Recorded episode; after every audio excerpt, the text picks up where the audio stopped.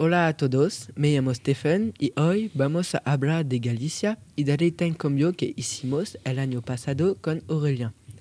Galicia, situada en el noroeste de España, está formada por cuatro provincias: A Coruña, Lugo, Orense y Pontevedra, con Santiago de Compostela como capital.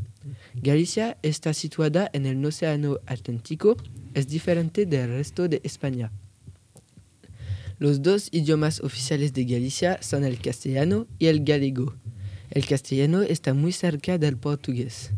Galicia tiene una cultura celta de su pasado debido a la invasión celta que expulsó a los romanos del territorio.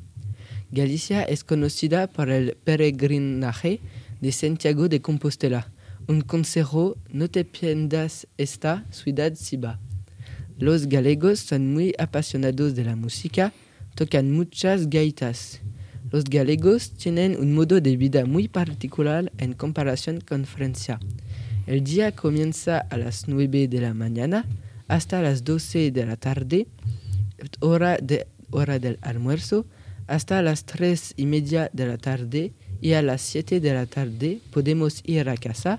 La cena es a las 8 o las 9 de la tarde y los fines de semana podemos cambiar estos tiempos por lo menos media hora. A mí me permite descubrir un nuevo país y una nueva cultura me permitió igualmente mejorar mi nivel en español. Hola, soy Aurelien. Para mí, desde mi experiencia, Galicia es una región preciosa. Es igual que la Bretaña francesa, la belleza del paisaje, el tiempo, la playa, un gran puerto, todo está ahí.